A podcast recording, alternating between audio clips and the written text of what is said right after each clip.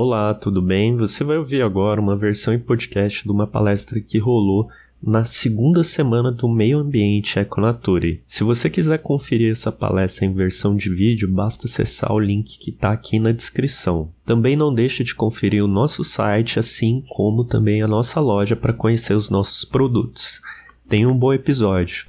Boa noite, pessoal. Sejam todos bem-vindos a mais uma semana do meio ambiente do Econature. Essa é a segunda edição que a gente está fazendo da Semana do Meio Ambiente. Para quem não se lembra, no ano passado, mais ou menos nessa mesma data, a gente fez uma Semana do Meio Ambiente aí com cinco convidados e mais uma palestra que foi por nossa conta mesmo falamos sobre meio ambiente e dessa vez a gente resolveu falar de meio ambiente só que com um tema específico. Dessa vez a gente vai falar sobre biodiversidade. Então, cada dia a gente vai estar falando sobre biodiversidade os riscos que elas estão está sofrendo devido às nossas ações e outras coisas também. E cada dia a gente vai convidar uma pessoa aí para falar de um grupo ou falar de uh, algum assunto específico. Hoje, no caso, a gente convidou a Kimberly, que faz parte da rede Ornito Mulheres, então já quero agradecer ela de antemão. E Kimberly, eu quero que você se apresente para o pessoal, dê o seu boa noite a todo mundo. Boa noite, pessoal. É, meu nome é Kimberly, eu sou bióloga, ornitóloga e atualmente trabalho como analista ambiental. E faço parte, já faz um ano, da Rede Ornito Mulheres e estou aqui representando elas hoje. Vou falar um pouquinho para vocês sobre ornitofauna. Bom demais, Kimberly. Agradeço você e a rede também por estarem aqui, foram super solistas com a gente. E, pessoal, antes da gente começar, só deixar o recado, né? Amanhã a gente vai ter palestra, vai ser de até sexta-feira, cada dia vamos ter uma palestra. Amanhã vamos falar sobre serpentes, na quarta sobre caatinga, plantas da caatinga. Na quinta vamos falar sobre javali, meu assunto favorito. e na sexta vamos falar sobre cerrado, plantas do cerrado. Cada dia com um palestrante diferente, então Fiquem acompanhando aqui, que vai ser muito legal. A Kimberly ela vai dar a sua palestra e aí eu só explicar uma coisa para vocês, pessoal. Ao longo da palestra, a Kimberly não vai estar vendo a nossa tela aqui, então não vai ver chat ou coisa do tipo. Então eu peço que se vocês tiverem uma pergunta, mandem no chat, daí quando ela terminar a palestra dela, a gente faz as perguntas e bate um papo aqui no final, tá bom, pessoal? É, Kimber, se você quiser ir compartilhando, eu vou colocando aqui, tá bom? E boa noite, tá. Michelle, boa noite, Jéssica também. Então, pessoal, é. No... Pode falar. Aqui do lado vai aparecer o chat ou não? Para mim ou não? Não. Só para você? Só para mim. No caso, você vai ficar só com a sua tela mesmo. Tá bom. Boa noite, Thiago. Tá aparecendo aí? Deixa eu compartilhar aqui. Aparecendo, Eu só vou colocar a tela cheia aqui. Te aviso quando puder começar. Pessoal, então a Kimberly agora começa. Lembrando, qualquer pergunta, deixem no chat que eu faço aqui para Kimberly no final. É, Kimberly, uma boa palestra e qualquer coisa é só me chamar que eu volto aqui. Joia? Beleza. Já pode começar então? Pode começar. Tá em tela cheia aí? Tá sim, tá sim. Tá certinho aqui. Beleza. Bom, gente, boa noite. É, hoje eu vou falar para vocês sobre ornitofauna no Brasil e no mundo. Então, eu já acabei me apresentando, né? Mas meu nome é Kimberly Rodrigues, sou bióloga e ornitóloga e atualmente trabalho como analista ambiental e hoje eu vou representar a rede Ornito Mulheres aqui. Mais para frente eu vou falar mais um pouquinho da rede para vocês. Bom, antes de falar da ornitofauna, a gente precisa entender esse termo, né? É, quando a gente fala de ornitofauna, a gente está se referindo às espécies de aves de um determinado local. Então, se estou falando é, da ornitofauna mundial, estou falando das espécies de aves que existem no mundo. Estou falando da ornitofauna brasileira, estou falando das espécies de aves que existem no Brasil. E aí, vai depender da re região que você está se referindo. E o ramo que estuda as aves é denominado ornitologia. E o que, que categoriza né, as aves nesse grupo? Então, elas têm algumas características em comum que definem o grupo de uma forma geral, e eu vou falar separadamente cada uma dessas características. Bom, as aves elas são ovíparas. O que significa isso? Significa que elas botam ovos e os embriões eles vão se desenvolver dentro dessa estrutura, né? Outra característica bem marcante é a presença de penas. As penas, elas são uma estrutura epidérmica que elas vão auxiliar o voo e o controle térmico das aves. É, ela pode ser dividida em algumas estruturas. Aqui a gente tem o cálamo, que é a parte que vai se inserir na pele da ave. A gente tem esse eixo, que é denominado raque, que vai desde o cálamo até o finalzinho da pena. E a gente tem as barbas, que são esses filetinhos, né, da pena. Quando a gente passa a mão assim na pena, a gente solta elas, consegue separá-las. E o que, que une, né, essas barbas? São as bárbulas. Elas formam como se fossem ganchinhos que elas vão prender uma barba na outra para conferir uma maior resistência aí para a pena. Mas as penas não servem só pra, para o voo e para o controle térmico. Elas possuem outras funções também. Por exemplo, aqui nesse pica-pau, a gente vê a cauda dele apoiada na árvore, durante é, o seu hábito alimentar. Então, ele usa, ele tem essa cauda um pouquinho mais rígida, né, as penas da cauda, e elas vão auxiliar com que ele não, com que ele fique nessa posição, né, para poder é, extrair os, os insetos da casca da árvore. Então, ele vai bicando a árvore e extraindo os insetos que ficam entre a casca, e essa pena auxilia ele nesse, nesse hábito. Mas as penas não têm outra função além disso. É, também são importantíssimas durante a reprodução de muitas espécies, que têm essas penas mais elaboradas, que vão auxiliar na corte. O que, que é a corte? É quando o macho, principalmente, na maioria das, das aves, vão fazer alguma exibição para que a fêmea é, aceite copular com ele e produzir os filhotes. Outra característica das aves é a, os bicos e a ausência de dentes. É, por que, que é importante a ausência de dentes nas aves? Se as aves possuíssem dentes, isso ia gerar um peso a mais e ia dificultar um pouco mais o voo, né? Elas iam ficar mais pesadas, ia ser mais difícil a execução do voo. Então, isso é uma característica evolutiva bastante importante, essa ausência de dentes. E os bicos das aves, elas vão variar, eles vão variar formato, né? E a gente pode ver que ele varia de acordo com o hábito alimentar de cada espécie. Então, aqui a gente tem uma espécie generalista, que ela tem um bico que permite ela comer diversas coisas. A gente tem espécies granívoras, por exemplo, que é aquelas que se alimentam de sementes. Então, um bico um pouquinho mais forte para que ela consiga quebrar algumas sementinhas. A gente tem as espécies, por exemplo, ó, é, o pelicano, que tem espécie de bico adaptado para pesca. Então, ele vai no ambiente aquático, isso, esse bico com esse com essa parte maior embaixo, auxilia na captura dos peixes. Algumas espécies de aves vão possuir o que a gente chama de lamelas, que são essas sardinhas aqui no bico, e muitas vezes podem é, ser confundidas, né, com dentes, mas elas não são. Essa estrutura serve como é, serve para filtrar o alimento e separar da água na hora que ele está ali executando o seu hábito alimentar. Mais uma característica das aves, as asas, né? Vão permitir aí o voo. As asas são originadas a partir da transformação, né, dos membros anteriores, que são como se fossem os braços, né? A gente fala membros anteriores nossos, a gente está se referindo ao braço. Então, eles são adaptados pra, para o voo.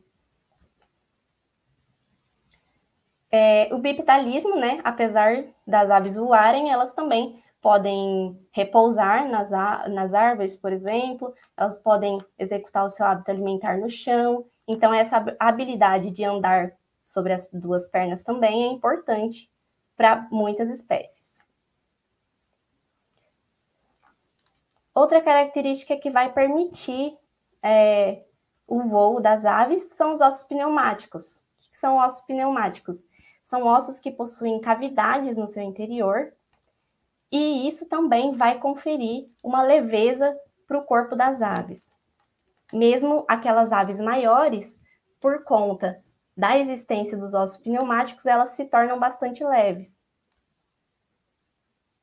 E dentro né, da diversidade de aves, a gente tem também uma diversidade de tamanhos, podendo variar a, desde a menor ave do mundo, que é conhecida como beija-flor abelha, que possui 5 centímetros e apenas 2 gramas de peso.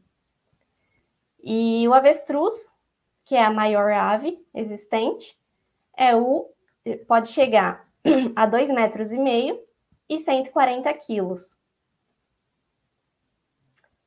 Outro fator importante são as cores e os cantos. Quando a gente vai identificar uma espécie, é, as cores das aves e os cantos são chaves fundamentais nessa da identificação. Então, se eu vou observar aves, eu posso tanto observar de forma visual, como eu posso escutar e fazer uma listinha de espécies, por exemplo. Mesmo em casa, você consegue observar é, bastante variedade de cores e cantos, né?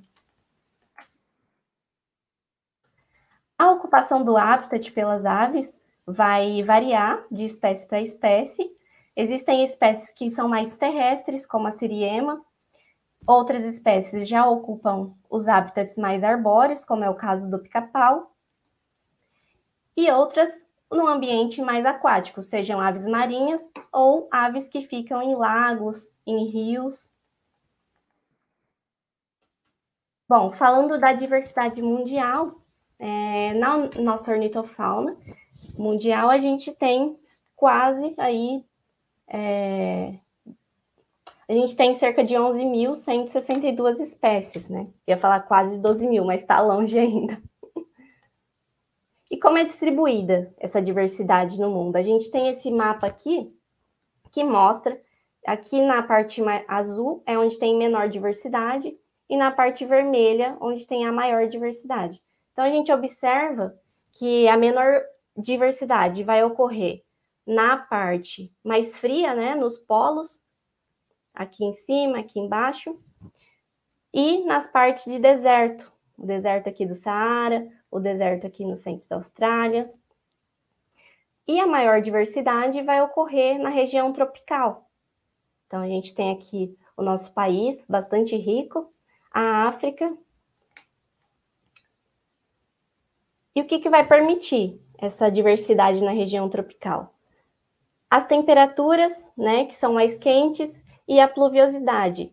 A junção da temperatura e da pluviosidade vai permitir uma alta produtividade para o ecossistema. Então, se a gente tem essas duas coisas, a gente vai ter plantas se desenvolvendo e, consequentemente, a gente vai ter uma cadeia alimentar funcionando. E quando a gente tem diversos tipos de recursos, a gente aumenta né, essa biodiversidade presente no local. E os países que apresentam a maior biodiversidade de aves estão localizados aqui na América do Sul. É, em primeiro lugar, a gente tem a Colômbia, é, com quase duas mil espécies. Em segundo lugar, a gente tem o Brasil, também é, difere pouco na quantidade de espécies com a Colômbia. E o Peru, em terceiro lugar. No Brasil, o ano passado foi publicado né, uma lista do Comitê, de, Comitê Brasileiro de Registros Ornitológicos que traz aí é, um catálogo de 1.971 espécies. E essas espécies no Brasil estão distribuídas é, em maior quantidade na região amazônica, né, principalmente na região dos grandes rios, na Mata Atlântica e também na região do Pantanal. E aqui na Semana do Meio Ambiente a gente é, traz o tema sobre as ameaças né, da biodiversidade. Então, não, podia, não poderia deixar de falar disso.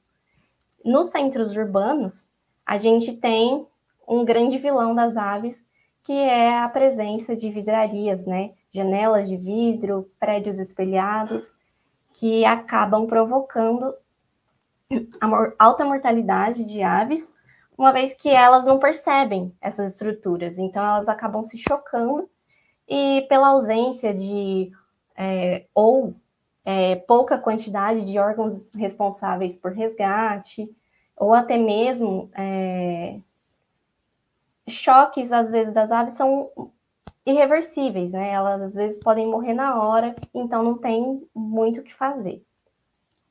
É, e tanto nos centros urbanos quanto nos, nas áreas naturais, a gente tem a presença de predadores que não fazem parte da cadeia alimentar, como é o caso dos gatos, dos cães e dos ratos.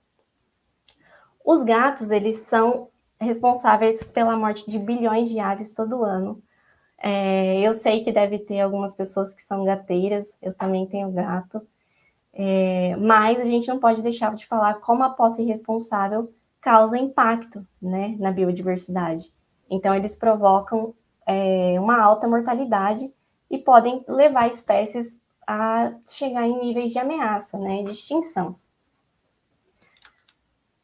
Os cães, apesar de serem predadores, eles não conseguem muito acesso às aves, eh, conseguem acesso mais no chão. Os gatos já não, os gatos já sobem em árvores, sobem em telhados, e então eles têm uma amplitude maior de espaços que eles conseguem predar. Mas o cão também, se criado é, solto, ou até mesmo no quintal, às vezes eles podem acabar matando alguma espécie. E o caso dos ratos, por exemplo, tem, é, dá para citar a ilha de Fernando de Noronha. Lá em Fernando de Noronha, é, os ratos foram introduzidos na época da, das navegações, então eles chegaram é, nos navios e acabaram colonizando, né, é, ocupando a ilha são uma espécie exótica invasora, no caso, que acaba levando à ameaça de várias espécies que, a, que fazem ninho no chão, porque eles vão fazer o quê? Eles vão se alimentar dos ovos dessas aves. É, e a retirada desses animais da ilha é, é, muito importante. Tanto é que o ICMBio e pesquisadores é, estão trabalhando fortemente na retirada desses animais de lá. E lá também tem gatos. E isso é um problema, né? Porque a sociedade defende os animais de estimação, mas esquece, né, dos nossos animais silvestres, que eles também são importantes e que os animais domésticos é para ficar dentro de casa. É, outras ameaças que a gente vê frequentemente aí, tanto na mídia quanto nas redes sociais, é a questão da destruição de habitat, tanto pelo fogo, tanto pelo desmatamento, pelos correntões, e isso, consequentemente, também leva a outro fator, que são as mudanças climáticas. É, as mudanças climáticas podem não afetar diretamente, né? Mas é, com uma mudança climática, a gente tem um menor desenvolvimento das plantas, a gente tem menor disponibilidade de água, e com isso, a cadeia alimentar vai ficando desfalcada e cada vez mais espécies vão sofrendo com isso. E principalmente aquelas que têm menor capacidade de se adaptar né, a uma nova mudança do ambiente. Continuando sobre as ameaças, a gente tem a caça, tanto a caça de subsistência quanto a caça para fins esportivos, acabam ameaçando algumas espécies. É, já teve espécies que foram, é, uma espécie que foi extinta nos Estados Unidos por conta da caça esportiva. E a caça de subsistência, é, ela é importante para as populações, sim, é, mas em alguns casos, quando predados, né, dependendo da espécie de ave, não tem uma reprodução é, como é a palavra? Deixa eu lembrar. Não, não bota tantos ovos, por exemplo. Uma ave que bota poucos ovos, bota um ovo, dois ovos, ela vai demorar mais para conseguir aumentar a sua população. Então, se ela é constantemente predada, ela vai demorar para recuperar sua população. Assim, é, diminuindo cada vez mais e podendo se tornar ameaçada. E o tráfico, né? A captura de aves para o tráfico de espécies é outro fator que vai cada vez mais tirando esses seres do seu ambiente natural e pondo em risco, né? É, não só as espécies, mas como o ambiente em que elas vivem. As ameaças mais voltadas agora para as aves marinhas, né? Tá, o que está mais aparecendo recentemente. A questão do lixo, a gente facilmente vê na internet é, aves com máscara no pescoço, né? A cordinha da máscara, é, presa com o bico em garrafas, ou com a pata ou a asa presa em redes de pesca. Então, na hora que essas aves aquáticas vão se alimentar, elas acabam levando junto a sujeira do ambiente, né? Elas não, às vezes não, elas não sabem distinguir o que é comida o que não é, muitas das vezes ou acaba pegando junto ali. Então a gente tem até necrópsias, por exemplo, que tiram muito lixo de dentro do sistema digestório desses animais. É, com toda a destruição ambiental, é, com a poluição, a gente tem também um aumento de doenças que podem enfraquecer as populações de aves. E também quando a gente tem as rodovias cortando, por exemplo, fragmentos florestais, a gente tem uma maior incidência de atropelamentos, que também vai ocasionar a diminuição né, das espécies no local. Bom, é, qual, é, qual é a solução né, para todos esses problemas ambientais, para essas ameaças que a gente tem para a biodiversidade de aves? É principalmente a divulgação de informação, porque se as pessoas não conhecem o impacto que elas causam, se elas não conhecem medidas que elas podem tomar para reduzir isso, elas não vão fazer nada, né? Então, através da nossa rede, é, a gente é um grupo de mulheres que trabalha em prol da biodiversidade de aves, é, buscando um dos nossos objetivos como coletivo é divulgar as informações sobre as espécies para que cada vez mais as pessoas conheçam e queiram fazer diferença. Então, a divulgação de informação também leva à educação ambiental, e a educação ambiental tem como objetivo principal formar indivíduos que são preocupados com o meio que eles vão vivem, né? E que eles entendam seu papel na conservação de, da biodiversidade e entendam também como diariamente é, com um simples ato de jogar é, uma tampinha de garrafa ou um chiclete no chão pode afetar é, mais para frente uma espécie. E uma outra solução também é a valorização do turismo. Então, a, já foi existem diversos dados que mostram que a observação de aves ela salva espécies e também movimenta bilhões. Então, e também vai fortalecer é, comunidades locais onde as pessoas vão visitar durante seu passeio turístico. Então, essa atitude vai auxiliar tanto a economia quanto a biodiversidade. E em um artigo recente do Fauna News, ele traz a valorização do turismo, principalmente guiado por mulheres. Então, aqui a gente tem alguns nomes de mulheres que trabalham é, com turismo, principalmente voltado para a observação de aves. E como uma ação, a gente já traz aqui essa divulgação, né, para já começar essa valorização do turismo. E é, a parte mais importante né, da educação ambiental e de tudo isso é ensinar para as pessoas que elas não precisam possuir essas espécies para poder amar, né? Então você pode amar as aves é, fazendo uma atividade turística, fazendo uma, uma observação de aves, trabalhando em algum voluntariado relacionado com essa área. Então, é, uma observação de aves é muito mais prazerosa do que você ver um bicho dentro de uma gaiola o dia inteiro. Então, muito obrigada, gente. Achei que ia demorar mais, mas até que foi rápido. É, aqui tem a nosso, nosso contato, né? Para quem quiser, tiver interesse de participar da rede. Então, tem nosso Instagram, nosso e-mail.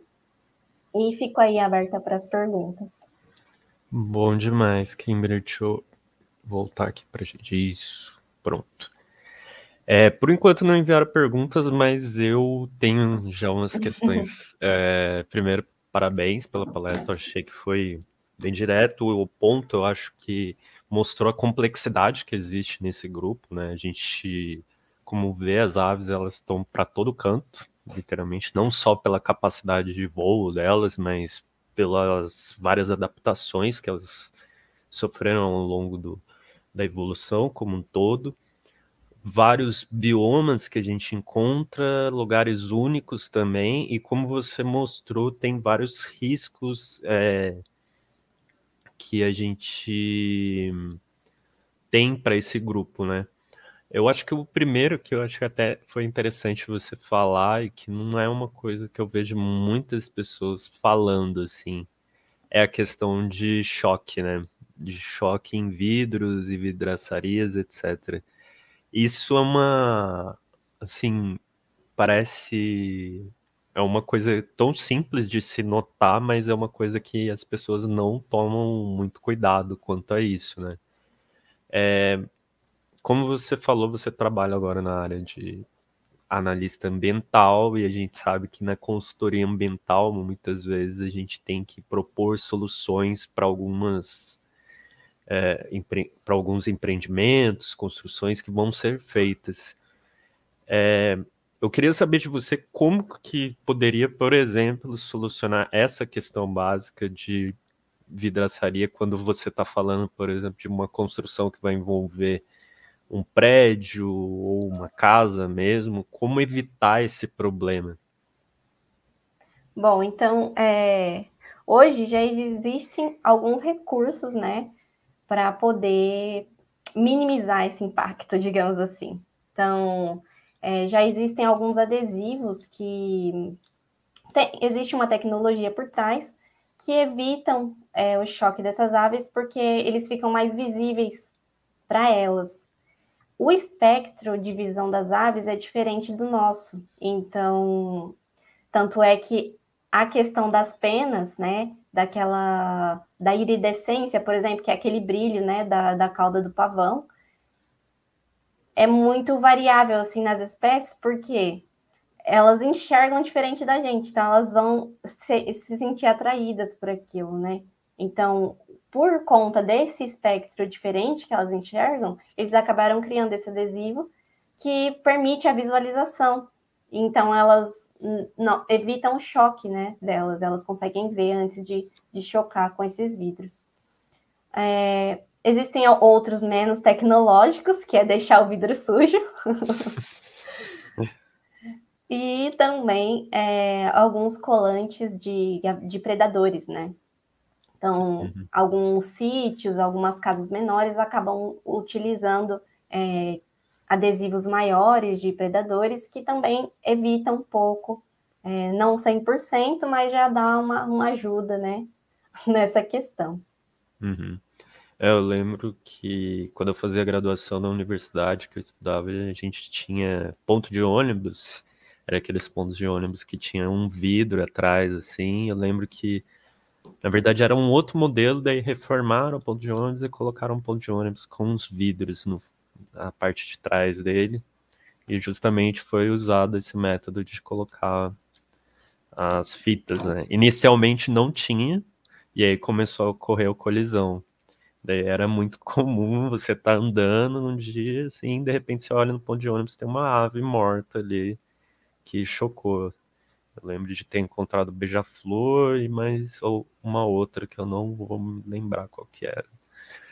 E uma outra coisa também que aconteceu comigo foi em consultoria também. Uma vez fazendo consultoria, a gente estava fazendo consultoria para um empreendimento imobiliário. E Oliveira que mandou um comentário bom. Agora tem motivos para não limpar o vidro da janela. tá certo. É. E daí na consultoria tinha essa questão que a gente teve que levar em conta para colocar no relatório como uma sugestão para construção, né, de levar em conta porque era uma área muito aberta, ia ser uma construção alta e poderia ter esse risco de choque também, que era bem perigoso para os animais. É. É, um ponto que eu acho que você tocou também é um pouco é sempre delicado, né? A gente tem que pisar, em ovos para falar disso, que é dos animais domésticos. É. é eu acho que o, o grande ponto aí é que muitas vezes as pessoas entendem que quando a gente fala de animais domésticos, a gente parece que a gente está falando de não ter animais domésticos, mas não é a questão de não ter, é a questão de ter, mas de forma responsável, né? É entender que o animal não é um objeto, primeiro de tudo, e que você não é dono, você é um tutor, na verdade. Você está ali cuidando daquele animal, mas não significa que ele é sua posse ou coisa do tipo. Então, já não encarar como objeto. E a gente sabe, como você falou, que é muito preocupante, principalmente aí quando a gente fala de felinos, né? Os felinos têm uma taxa enorme. Eu, apesar de eu ser suspeito, né? Porque eu tenho três gatos em casa, Oh, adoro gato, é o meu animal favorito, mas eu sei muito bem os impactos que pode ter se eu não ter o meu cuidado responsável com esse animal. E eu lembro também que aqui no Econatura a gente até falou de um caso, eu não vou lembrar se é no Rio de Janeiro, mas é uma ilha onde o pessoal tinha costume de soltar gatos foram jogando os gatos lá, abandonando, eles começaram a se reproduzir, virou até uma população dentro da ilha, e um dos grandes impactos que eles estavam causando era justamente sobre a fauna local. E aí entra tanto as aves quanto outros animais, né? A gente está falando de, é.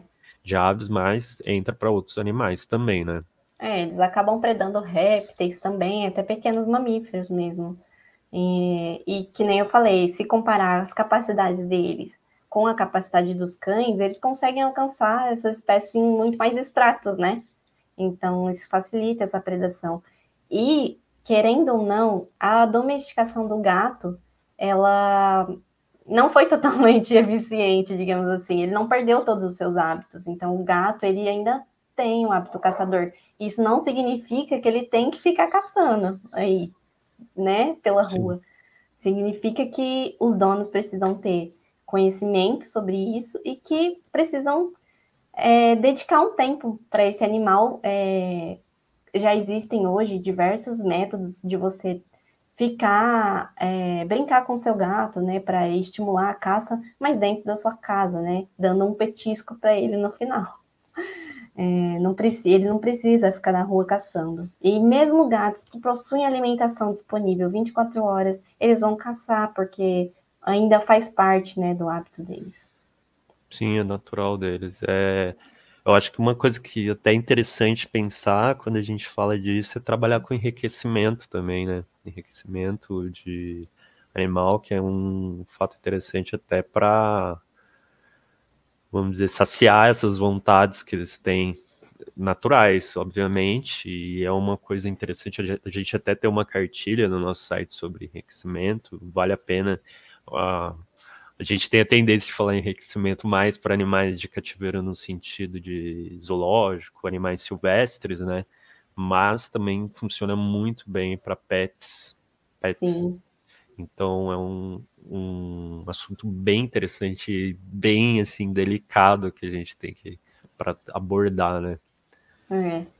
E é... as pessoas precisam entender que é, ações de retirada desses animais de parques, de áreas naturais são necessárias, infelizmente. Ai, é, não vai ter doação suficiente, não vai ter gente suficiente para adotar, mas infelizmente a gente precisa de alguma forma retirar os animais dessas áreas, porque é, se eles estão lá hoje é por conta da posse responsável nossa, então é, a gente tem que ter ações para que eles não prejudiquem. Eles não fazem parte mais da cadeia alimentar natural, então eles não podem estar ali.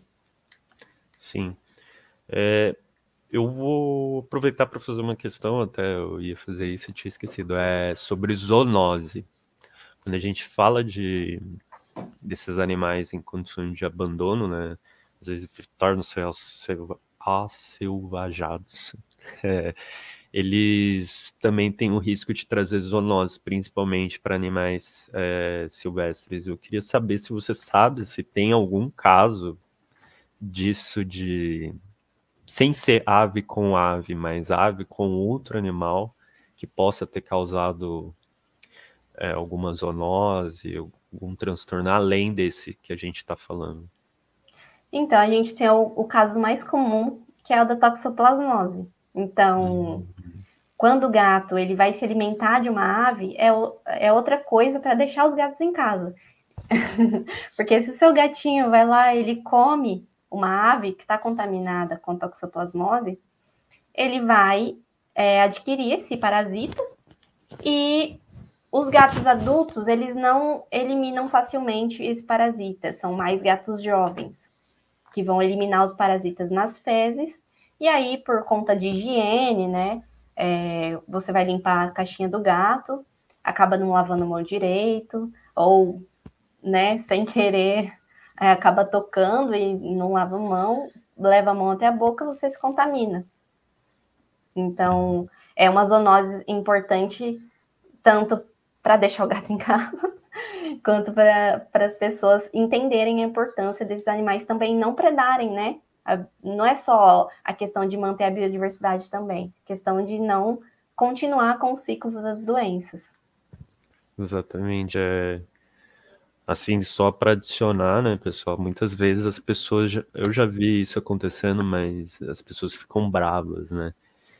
Das pessoas não deixarem outras colocarem alimento na rua para animais, né? Isso é uma, um debate muito grande, justamente cai nisso que a gente está falando, principalmente de tem essa parte, vamos dizer, ecológica, mas também tem a parte de zoonose. Então, muitas pessoas ficam bravas de outras reclamarem de deixar alimento na rua para animais e tal. E na verdade, o que a gente, quando a gente coloca alimento para um animal da rua, obviamente ele está passando fome, ele tem que se alimentar. Isso, vamos dizer, não é ser humano deixar ver um animal passando fome e não alimentar ele mas ao mesmo tempo é meio que tapar o sol com a peneira, né? Você não está é, resolvendo o problema em si. Você está tá aumentando só... o problema, porque você está disponibilizando recursos para esses animais que vão continuar se reproduzindo ali na rua, vão continuar aumentando a população de animais de rua. Então, você só vai aumentar ainda mais o problema. Sim, para resolver um problema, vamos dizer, pontual ali, nada mais. Então, quando virem falar desse assunto, pessoal, não fiquem tão bravos antes de ouvir as explicações. Tentem entender esse lado. Obviamente, a gente sabe o sofrimento dos animais, sabe todos esses outros problemas, mas existe, é necessário a gente pensar muito mais amplo nessa questão, porque ela é complexa e envolve muito da nossa responsabilidade para com esses animais que a gente domesticou, né? É, Oliveira mandou uma pergunta aqui, Kimberly. Eu vou fazer a segunda pergunta primeiro, porque tá. eu, ela já era uma coisa que eu queria puxar com você, depois eu faço a primeira. É, já ouvi falar sobre ornitólogos em aeroportos, mas existem outros locais de atuação. Eu queria que você falasse um pouquinho dessa questão dos, do papel do ornitólogo em aeroportos e depois você fala um pouquinho do resto, por favor. Tá bom.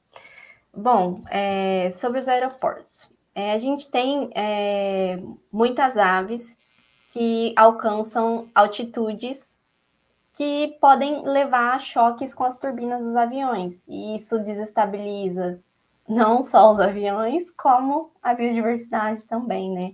Então, qual que é o papel do ornitólogo é, dentro de um aeroporto? É, na maioria das vezes, ele vai monitorar os focos, né, onde vai ter essas aves que podem levar a colidir, podem chegar a colidir com essas aeronaves, as espécies que estão ali, que são mais de risco, e também eles podem atuar com a falcoaria. Então, com aves treinadas para afugentar outras aves para que não aconteça esse choque. Então, basicamente, é, é um trabalho bem complexo, mas no geral, assim, falando de forma geral, é isso. É, agora, falando sobre a atuação do ornitólogo. É, Existem diversas áreas que o ornitólogo pode atuar. Então, é, uma delas é o manejo, então, no resgate de fauna, por exemplo, quando é, a construção de um empreendimento, é, como hidrelétricas, vamos citar as hidrelétricas que são os mais chocantes, assim, né? Precisa retirar é, uma boa parte das aves, afugentar essas aves do local onde vai haver o empreendimento. Então, ornitólogos vão trabalhar nesse resgate para retirar ninhos, para retirar aves que são que tem menor capacidade de voo, por exemplo. Então, uma das áreas é essa. Outra área é a consultoria ambiental, que vai trabalhar mais na. É, como se fosse um catálogo de aves. Então, eu vou naquela região, vai ter um empreendimento. Antes de fazer o empreendimento, eles precisam de uma autorização ambiental para isso. E dependendo do tipo de empreendimento, ele vai exigir é, um laudo contendo a quantidade de espécies que tem naquele local, os níveis de ameaça é, e outras informações que o órgão achar pertinente solicitar. Então, os ornitólogos vão, fazem esse levantamento de, das espécies do, do local. É, na educação ambiental também, então, tem ornitólogos trabalhando mais focado em educar a população Atualmente, é, com a pandemia, cresceu a questão da divulgação científica digital, que tem contribuído bastante. Hum, que mais que eu posso citar? Adestramento também, não? Adestramento? Ah, é, o pessoal que tem aves em, em casa, é, principalmente psitacídeos. Recentemente tem tido um crescimento na área de voo livre, que é como se fosse um adestramento para as aves é, voar, serem livres, né? Mas voltarem depois para o dono com alguns comandos. É, a criação de aves também, alguns ornitólogos trabalham com criação de aves para venda legalizada, né? Vamos, é, existe algumas espécies que são autorizadas a você possuir, né, é, na sua casa, mas para você ter o correto é você comprar de um criador legalizado. Então, ornitólogos também pode trabalhar com essa criação. Hum, deixa eu ver se tem mais alguma área que me lembro. Assim, no, no, geral, são, essas são as mais comuns, né, é, de se ver. É, tem academia. é, e a pesquisa, né? a área é. de pesquisa, pessoal que trabalha tentando entender as mais variadas características, comportamentos e ocupação no habitat, né? Eu no meu na minha pesquisa da graduação eu trabalhei com ocupação de habitat, então eu estudei duas espécies é, e queria entender como que elas ocupavam o ambiente é, relacionando com algumas variáveis ambientais que eu tinha. Uhum. E aí ele, ele também perguntou como que é o mercado de trabalho. Você vê que tem bastante opção, bastante opção não, bastante vaga, né? Opção tem, mas sentido de vaga. É, assim, agora, depois é, que a pandemia deu uma amenizada, voltou a aumentar as consultorias ambientais, mas alguns ramos ainda são mais restritos, né? A questão dos aeroportos já é mais restrita, a gente tem uma quantidade de aeroportos já definidas, né, no nosso país, então algumas áreas são a educação ambiental precisa aumentar, então é uma área que pode, pode crescer. Ah, esqueci de falar também é, do turismo, eu falei do turismo, né? Ah, Existem verdade. ornitólogos trabalhando no turismo, que eu citei na, na palestra, né? É, deter, tem áreas que são muito ricas em biodiversidade e pessoas que acabam é, atuando na ornitologia vão para essas áreas, ou às vezes já moram nessas áreas e aproveitam, né, para enriquecer o turismo do local utilizando né, a observação de aves. Então, junta um grupo de pessoas, essas pessoas pagam uma certa taxa para esse guia, né? É, o guia não precisa ser ornitólogo, ele só precisa conhecer as espécies de aves do local. A gente tem observadores de aves que não necessariamente eles vão ter formação em biologia, mas simplesmente por gostar e por ir atrás de aprender, eles acabam atuando nessa área também. Então, no nosso grupo mesmo de, da nossa rede, a gente tem muitas guias que trabalham com observação de aves e não necessariamente são ornitólogas. Sim, inclusive durante a graduação eu tinha um colega de turma que ele entrou na biologia, mas antes de fazer biologia ele já sabia muito de aves, assim, sabia mais que os professores, no caso. Isso porque... Existem crianças que sabem mais. É, então, isso foi. Isso foi porque ele, desde criança, desde criança, vendo ave, buscando informação, conhecendo cada canto que tinha uma ave na cidade. Então ele chegava e dava aula quando era. Ele tinha material de que ele coletava em campo, às vezes achava uma pena, guardava, achava um, um resto de bico guardava, então era bem interessante isso, ver o quanto às vezes um grupo pode chamar a atenção das pessoas e não necessariamente a pessoa ser formada daqui numa na profissão, seguir essa profissão, mas saber muito daquele grupo, né?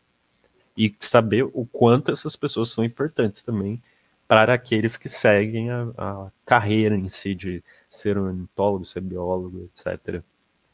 É, com é. certeza. A gente chama de ciência cidadã, né? O pessoal que é, acaba estudando por conta e adquirir um autoconhecimento né, na área e acaba auxiliando muito, principalmente é, às vezes registra uma espécie que está ameaçada ou registra uma espécie que está desaparecida já há um tempo. Então, eles auxiliam bastante na tanto no conhecimento quanto na, na pesquisa também. Exatamente. É, eu só vou adicionar um negócio quanto a aeroportos, que a gente soltou um vídeo, foi acho que semana passada, ou retrasado, não sei, falando sobre aeroportos e até só trazer uma curiosidade, né? Que agora também eles estão começando a criar drones, robozinhos em formato de ave para usar também, substituir as aves.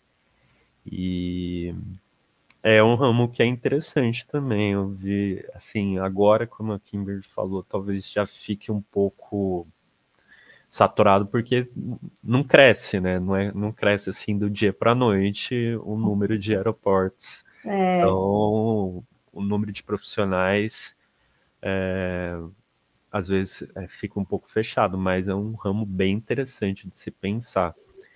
E às vezes não necessariamente o aeroporto vai contratar um, alguém da área. Ele vai ter, às vezes ele pode terceirizar uma empresa que já trabalha com isso, então também torna mais restrito, né?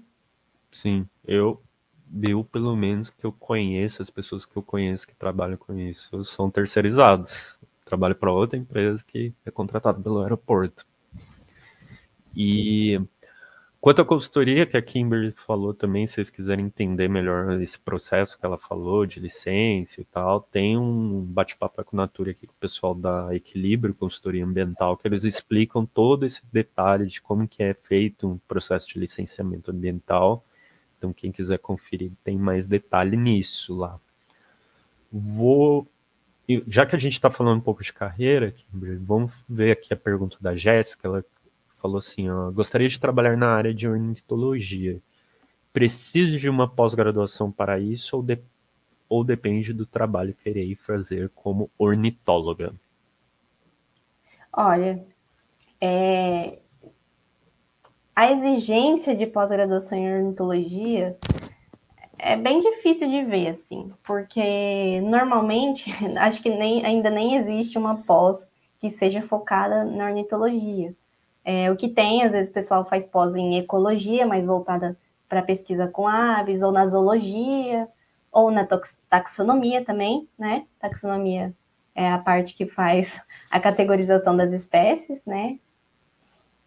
E aí depende muito da empresa, depende muito do trabalho que vai ser feito, mas o que eu vejo assim não, não é muito exigido pós-graduação, é mais o que mais conta vai ser sua experiência é, em campo. É, então, o que, que você pode fazer para trabalhar nessa área? Primeiro, buscar pessoas para você auxiliar elas em campo.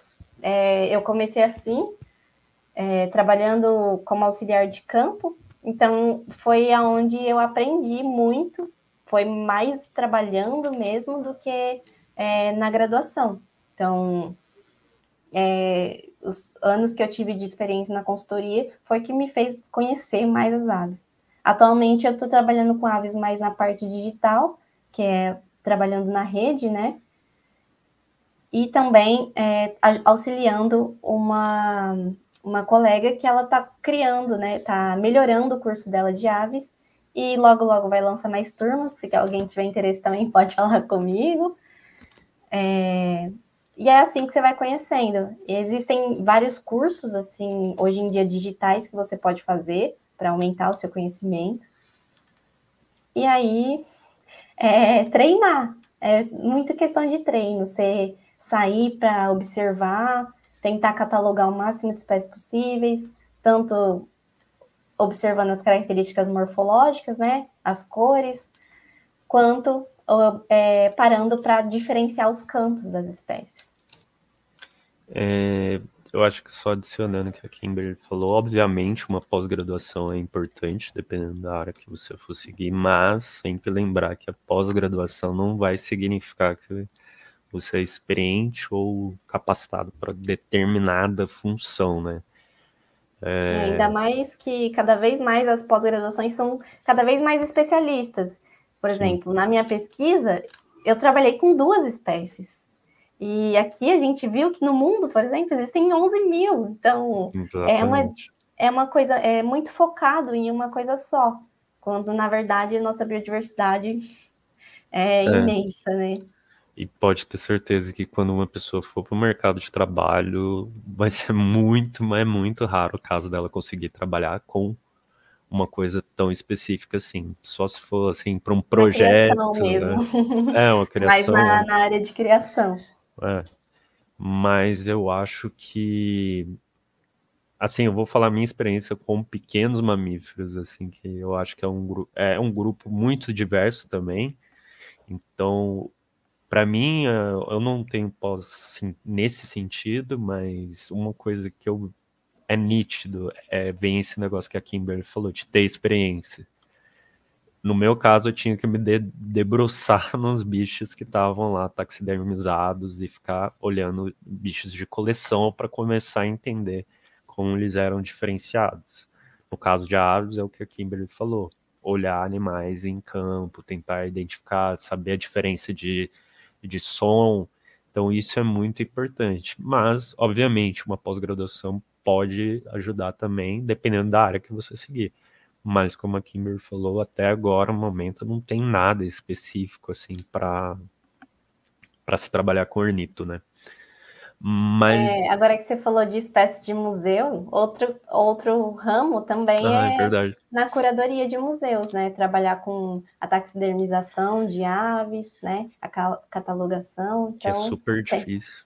É bem mais restrito, principalmente aqui no Brasil, mas não deixa de ser uma área, né? É, só, pessoal, para quem não sabe que é taxidermia, é a preparação de um indivíduo para ele entrar numa coleção de museu. Então, falando uma, uma linguajar mais simples, é empalhar um indivíduo para deixar ele guardado, para ele servir de referência para a gente estudar ele e entender mais características da espécie. É, eu queria aproveitar aqui e puxar um assunto que a Pamela trouxe, que eu acho que casa muito bem com esse assunto que a gente estava falando sobre a questão de anilha. Eu, antes de da pergunta dela, de você responder a pergunta dela, eu queria que você explicasse o que é anilha, e daí você já responder. Para trabalhar como ornitóloga, preciso ter um curso de anilhador? Tá.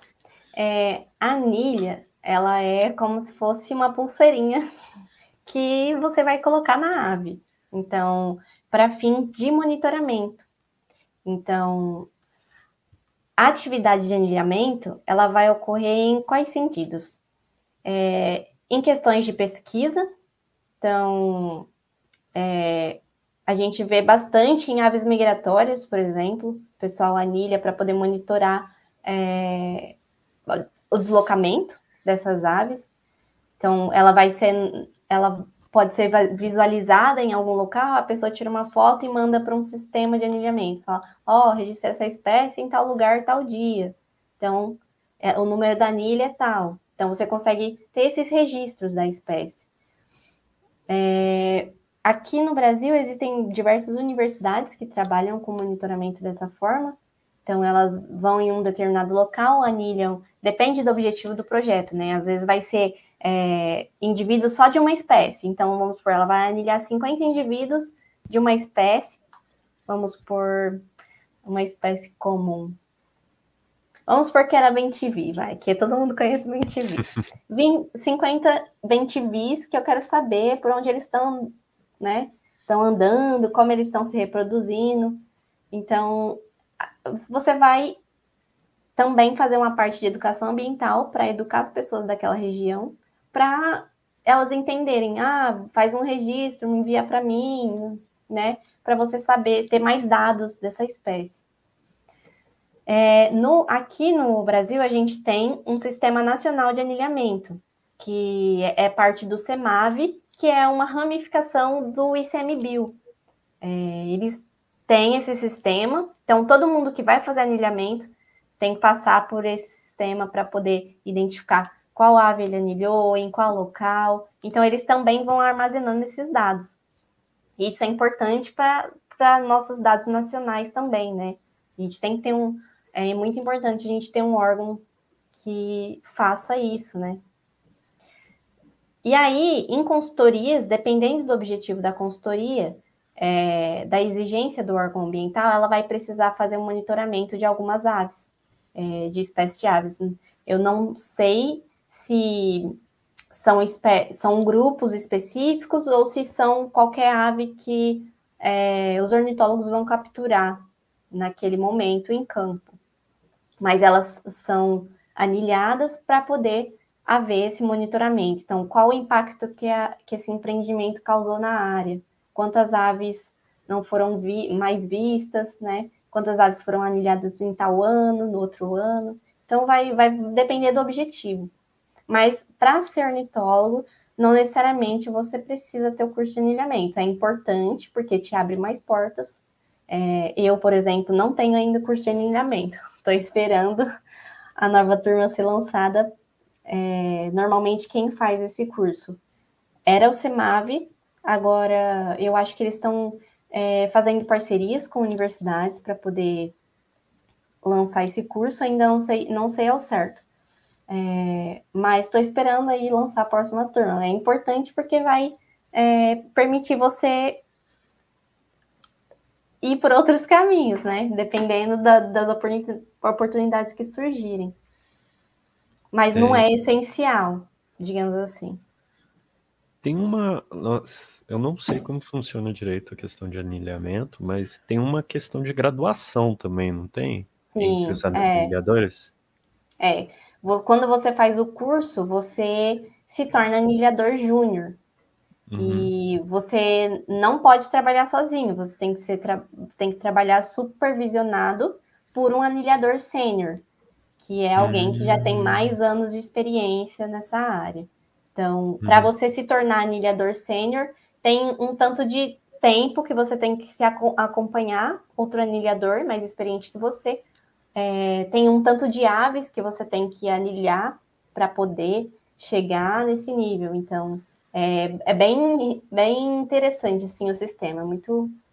Ah, então, é... então o sistema ele trabalha tanto com o tempo de experiência quanto o número de aves anilhadas. Isso. Uhum. Aí depende do projeto que você trabalhar, quantas aves vão ser anilhadas e tudo.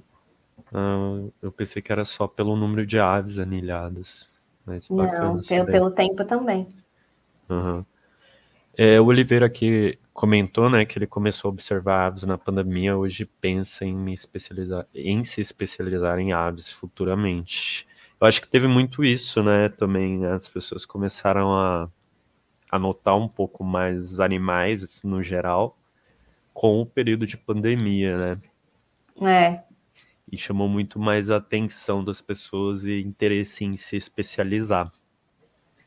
É, voltando um pouco para a questão da biodiversidade, Kimberly, eu queria é, bater um pouco na tecla que você falou também de contaminação, que eu acho que é um assunto eu adoro, mas eu acho que é um assunto até que é interessante que quando se começou a discutir os problemas com aves, com contaminação, justamente veio da observação de aves, o problema lá com a Rachel Carson, né? E é um grupo também que ele serve muito como bioindicador, né? A gente tem um grande potencial nesse grupo para serem bioindicadores, né? Sim. É... Uma coisa que eu esqueci de colocar na palestra também foi a questão do, do derramamento de óleo, né? Muitas Sim. aves marinhas é, sofreram com derramamento de óleo. Uma, porque é, é muito difícil você. É, você tem que lavar a, a ave, né? Com sabão para tirar. Então, às vezes, o estresse, elas acabam não resistindo, né? A todo esse estresse, tanto do, de estar com o corpo contaminado por esse. É, por esse tóxico, né? Esse produto tóxico, quanto no processo de retirada, que é bastante é, demorado, né? É, envolve o manejo, que muitas vezes é estressante também, e aí é, muitas acabam morrendo também, né? Não resistem a esse. E sem contar que quando vem o petróleo nelas, eles praticamente acabam com todas aquelas adaptações que favoreceram elas a ter a característica do voo, por exemplo. Sim. Então... É... Mas a, sua pergunta voltada para mais qual área, assim? Deixa eu ver se eu entendi. É, se, ele, se a, a, como no geral elas podem ser utilizadas tanto como bioindicadores, seja para contaminação ou outras coisas, né? Que a gente tem esse caso clássico, né, da Rachel Carson, que ela falava dos ovos que vinham sendo. Uhum. É, DDT. DDT. Isso. Isso. Então, é é um grande potencial, né, que o grupo também tem e reflete muito nesse aspecto de biodiversidade, né? Sim, é, o caso do DDT, é, acho que o pessoal, não sei se o pessoal conhece, eu vou, vou comentar um pouco então. É uma espécie de, de ave, né, uma espécie de rapinante, eu não vou me lembrar agora o nome. Eu acho que era é... aquela... É, não era aquela símbolo dos Estados Unidos? Ah, eu não me lembro é. agora. Eu sei que é um rapinante e que foi observado que os ovos dele estavam muito frágeis. E aí ligaram é, isso a, ao uso né, de DDT, que tinha aumentado na época. Então, através da bioacumulação, é, o que, que é a bioacumulação? O DDT ele é eliminado, ele é dispersado no ambiente e aí vai passando pela cadeia alimentar. E desde o nível lá das plantas até o consumidor, que é a ave, esse, essa quantidade de composto químico acumulado no organismo vai aumentando. E isso vai afetar a biologia da espécie, então vai afetar a reprodução, é, às vezes também a, a, diretamente a saúde, né? Não, não precisando necessariamente chegar na reprodução do ovo, mas em outros, outras partes do metabolismo do animal, e aí provocou declínio muito acentuado da espécie, até que fosse notado que o que estava causando isso era DDT, e a proibição ou diminuição do uso né, desse composto químico. Então, as aves são bioindicadores importantes porque elas são facilmente vistas. Em, a gente, como eu disse, a diversidade de cores e cantos auxilia a gente a identificar. Então, se a gente percebe, percebe mais facilmente uma alteração. Não é igual os mamíferos, por exemplo, que dificilmente a gente vê, né, dependendo da espécie. É, roedores, por exemplo, quando a gente está no ambiente natural, é muito difícil a gente encontrar. A não ser que a gente faça armadilhas, é bem difícil da gente ver. Então, quando a gente.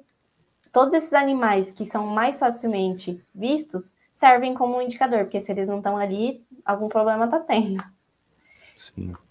E essa é... é a importância também dos levantamentos, não só para os empreendimentos, mas em áreas naturais mesmo, em parques estaduais, em praças públicas. O levantamento é muito importante, porque se você sabe o que tinha antes e o que sumiu depois, você sabe que alguma coisa errada tem ali.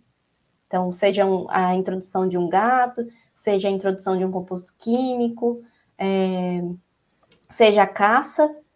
Então, a gente descobre mais fácil os problemas. Sim, a gente tem um diagnóstico da qualidade ambiental. É, você estava falando também, a gente estava falando um pouco das soluções, né? Aí eu tenho duas, duas coisas para falar. Eu acho que primeiro falar do ecoturismo, que eu acho que é um, um assunto assim, como a gente já abordou aqui, o birdwatching, né? Que é uma atividade que vem crescendo muito. É... Você acha que essa questão do tanto o birdwatching, assim, vamos dizer, como uma atividade comercial, entre aspas, assim, você vê que ela seja fundamental no ponto de ser investido também como política pública de educação ambiental, porque a gente vê muito iniciativas meio que das pessoas, iniciativas isoladas, assim, mas não uma iniciativa pública, às vezes de um parque fazer isso, ou de uma instituição municipal que tem, seja uma instância turística ou coisa do tipo, valorizar a fauna que tem no local. Você acha que isso também seria uma ferramenta muito fundamental de política pública? Com certeza, porque a gente só só quer conservar o que, que a gente conhece, né? Que a gente não conhece, a gente não, não tá se importando. Então, eu sei que existe algumas iniciativas de alguns parques que promovem essas atividades, então parques estaduais, parques nacionais. É, a Secretaria de Meio Ambiente de São Paulo tem como se fosse um passaporte é, de aves que você pode ir nos parques e observar. Então você faz meio que um. Ah, você ganha um carimbinho. É, toda vez que você encontra essa ave em tal parque. Então é uma iniciativa super legal, né? Diferente, que acaba promovendo a observação de aves né, nos parques. E a valorização dos parques, né? Porque a gente tem cada vez mais fragmentos e a gente sabe que quanto mais a gente fragmenta, menor a gente tem é, de qualidade, né, daquela floresta.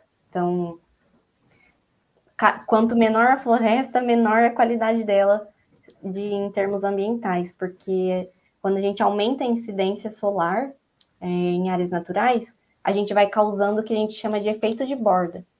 E o efeito de borda, ele vai favorecendo o crescimento de espécies, é, como digamos assim, por exemplo, gramíneas invasoras, é, trepadeiras que vão sufocando, né, com o tempo, as árvores e diminuindo a qualidade desse ambiente, a diversidade de espécies arbóreas que vão refletir na diversidade da fauna também.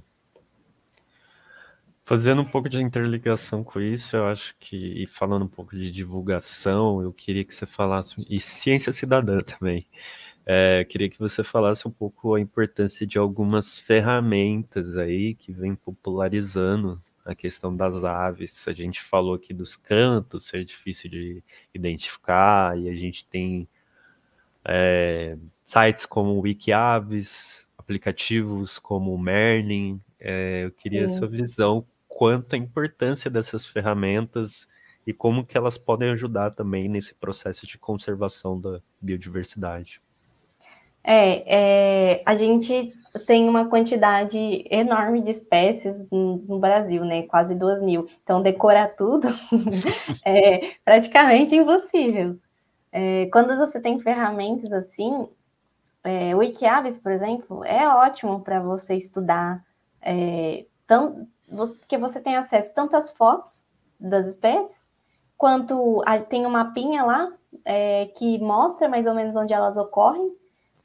Ainda precisa de muitos dados para alimentar o site, mas ele já dá para você ter uma ideia. Nossa, aqui na minha cidade ocorre tal, tal, tal espécie.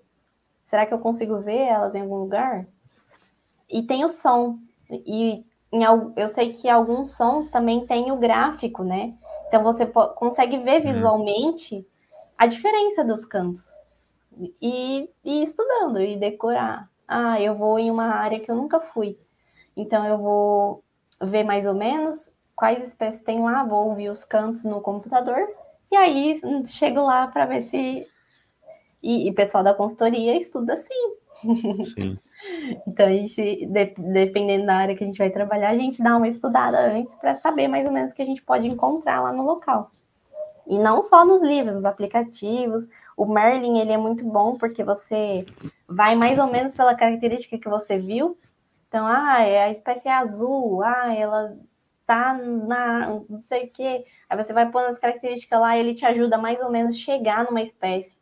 E aí ele vai te dar, vamos por 10 espécies, aí você vê lá qual é a mais parecida com a que você viu.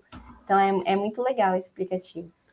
E o eBird, né, que é pessoal que já está mais, mais tempo na observação de aves, que vai fazendo as listas onde eles vão observando. Então, lógico que tem gente iniciante também, mas o pessoal que está mais tempo acaba utilizando mais pela facilidade, né? De lidar com os nomes científicos, de decorar os nomes populares. Então, você vai praticamente fazendo listinhas e ele vai demarcando o local onde você está andando para observar. Uhum. É, pessoal, quem quiser fazer mais alguma pergunta, pode mandar no chat, que já já a gente está finalizando. É, acho que só situar o pessoal que, que a gente foi falando, nem explicou o que são esses sites. Né? É, Para quem não conhece, o Wikiaves é como se fosse um Wikipedia. Ele é um Wikipedia, né? só que é de aves. Então você entra lá no site, vai ter é, cada página, assim, vai ter uma página para cada espécie lá, vai ter todos esses detalhes que a Kimberly falou, de localização, canto, fotos, daí vai ter foto de, de fase diferente da ave, por sexo diferente, quando tiver dimorfismo. Enfim, vai ter todas essas características, é muito interessante, é muito legal. E uma coisa que a Kimber falou, esse negócio de estudar, né, que é legal também, porque lá tem a lista das localidades que nem o Rebird também. Então, por exemplo, ah, vamos dizer que a gente vai para São Paulo. Então lá vai ter toda a lista do, das aves que tem em São Paulo. Você pode verificar lá e fazer isso que a Kimber falou de ir olhando, bater o olho já, ouvir os cantos, etc. E o Merlin, eu, eu nunca usei o Merlin, eu só vi o pessoal usando, mas o Merlin é basicamente um aplicativo que tem a listagem, né? Você pode usar ele para identificar canto, né? E eu não lembro se o Merlin tem identificação de foto também. Ele sabe? tem, tem foto e, se eu não me engano, tem desenhos também. Ah, tá. É, então, pessoal, daí usa inteligência. E ele é super, super facinho de mexer. Então, quem quiser baixar e testar aí.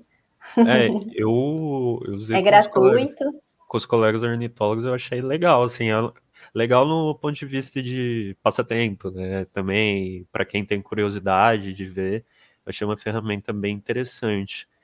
E daí usa inteligência artificial, daí você pode gravar um canto, por exemplo, tá ouvindo lá, gravou, e aí ele bate com o banco de dados dele e te dá um retorno das possíveis espécies ou da espécie, dependendo se, se for um canto, vamos dizer, fácil, né?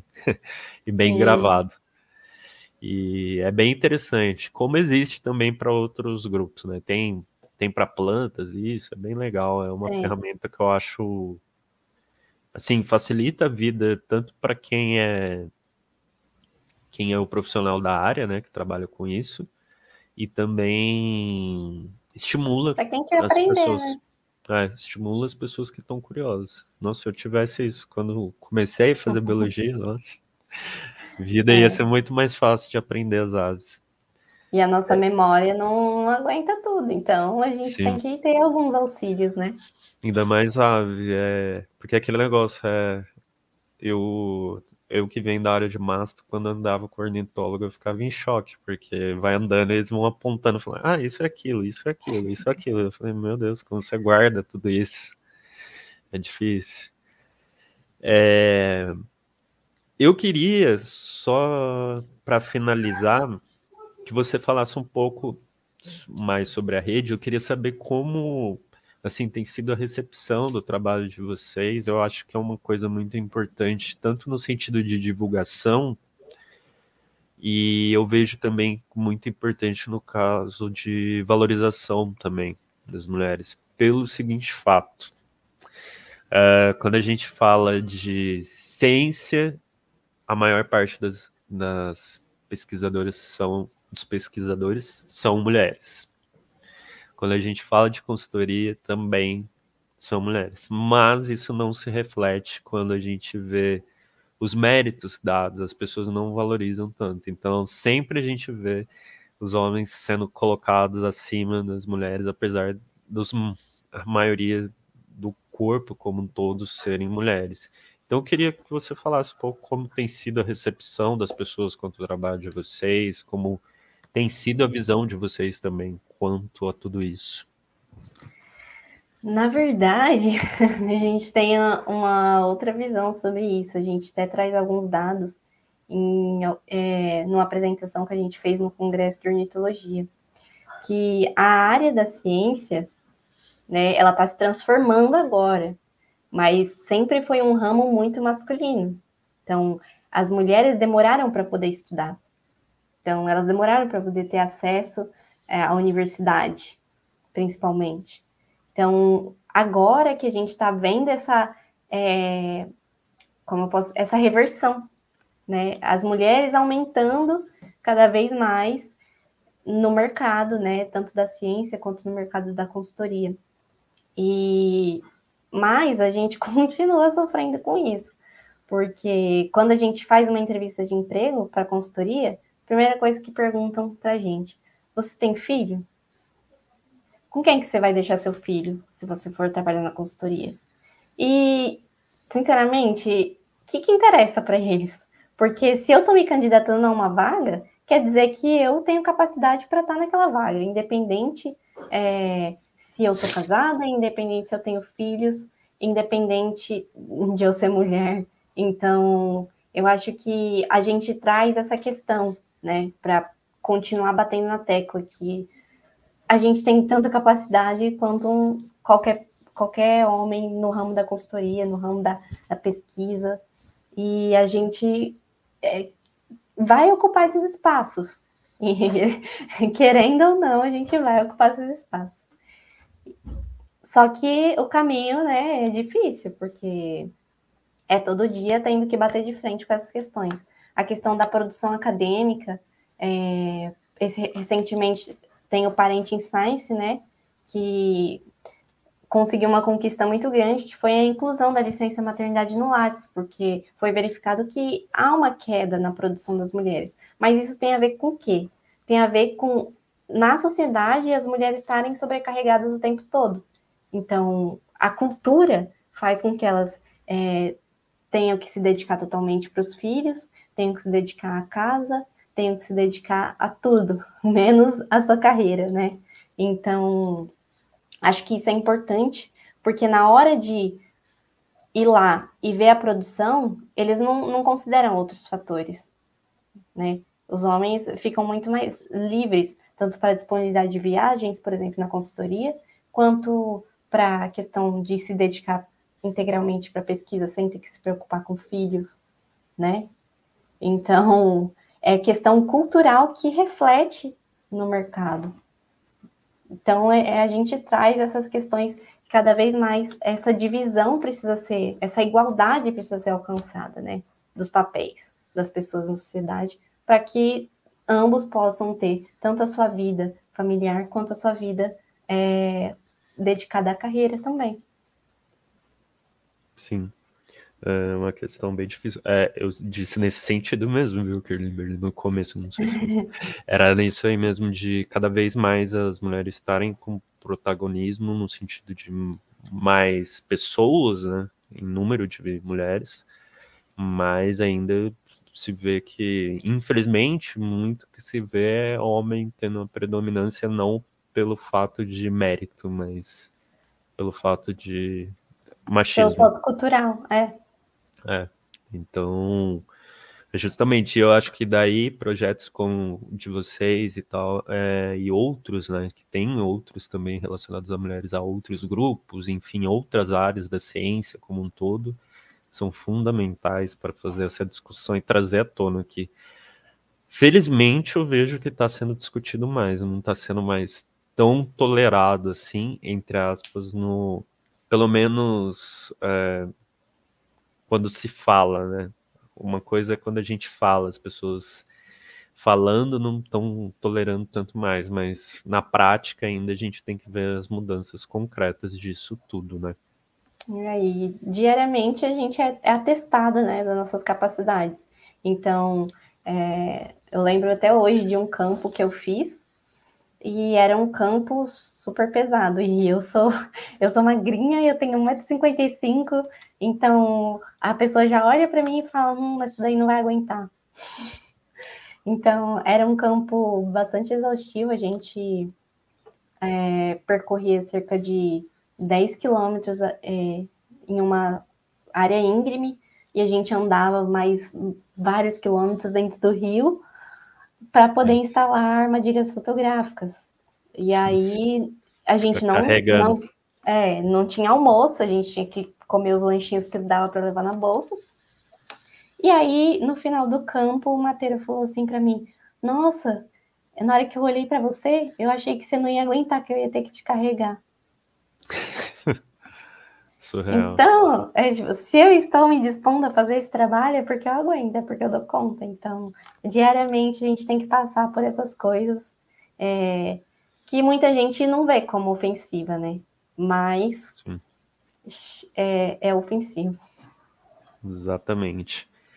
É, pessoal, se vocês quiserem depois verem mais coisas disso, a gente também teve um bate-papo com a Areta, que ela falou bastante disso na parte da academia, então vale a pena também ver e é muito das coisas que a Kimberly acabou de falar, ela também relata. Então é, é super importante a gente fazer esse debate. Kimberly, eu acho que é isso. Então é, a gente poderia ficar horas e horas falando de aves, porque tem muitas coisas curiosas. É, eu gosto, é um grupo que eu gosto, mas eu não tenho tanto conhecimento quanto gostaria, infelizmente, porque é aquele negócio. Não dá para estudar já... tudo, né? A gente escolhe é, uma área e vai nela. eu já fui para pequenos, que é uma diversidade enorme, então é. Pegar mais aves ia ficar complicado para mim. mas, ah, mas dá para usar um hobby. É, sim, mas eu acabei trabalhando com aves também, fiz o estudo já com. Agora é Tito Furcata, né? A coruja da igreja, pessoal, quem não conhece fiz um estudo envolvendo dieta, né? Que eles comem pequenos, então. Mas isso faz tanto tempo que antes era Tito Alba na época. Então, você entrega a idade. era graduação ainda. Mas é bem interessante. E, pessoal, eu acho que ficou claro, né? É, grande parte desses riscos aí envolvem nossas ações, querendo ou não. Como a gente disse, tem a questão aí de caça, tem a questão de captura, venda, todo esse comércio, né? São inúmeras coisas, contaminação que reflete do que a gente faz, presença de animais também, consequência dos nossos atos irresponsáveis de animais domésticos, né? Infelizmente é um grupo assim que apesar de é, tão diverso, ao mesmo tempo é tão ameaçado e essa diversidade, às vezes única em alguns lugares, coloca ele principalmente em risco diante das nossas ações nem um pouco pensadas, né? É... Eu acho que é isso, então, Kimberly. Eu quero muito agradecer você. Foi muito legal o papo que a gente teve, com a palestra também. Agradeço a rede, parabenizo vocês pelo trabalho que vocês vêm fazendo, acho fundamental, como eu disse. É, deixo as portas abertas para caso precisarem também, quiserem outras vezes bater um papo aqui, que é super legal.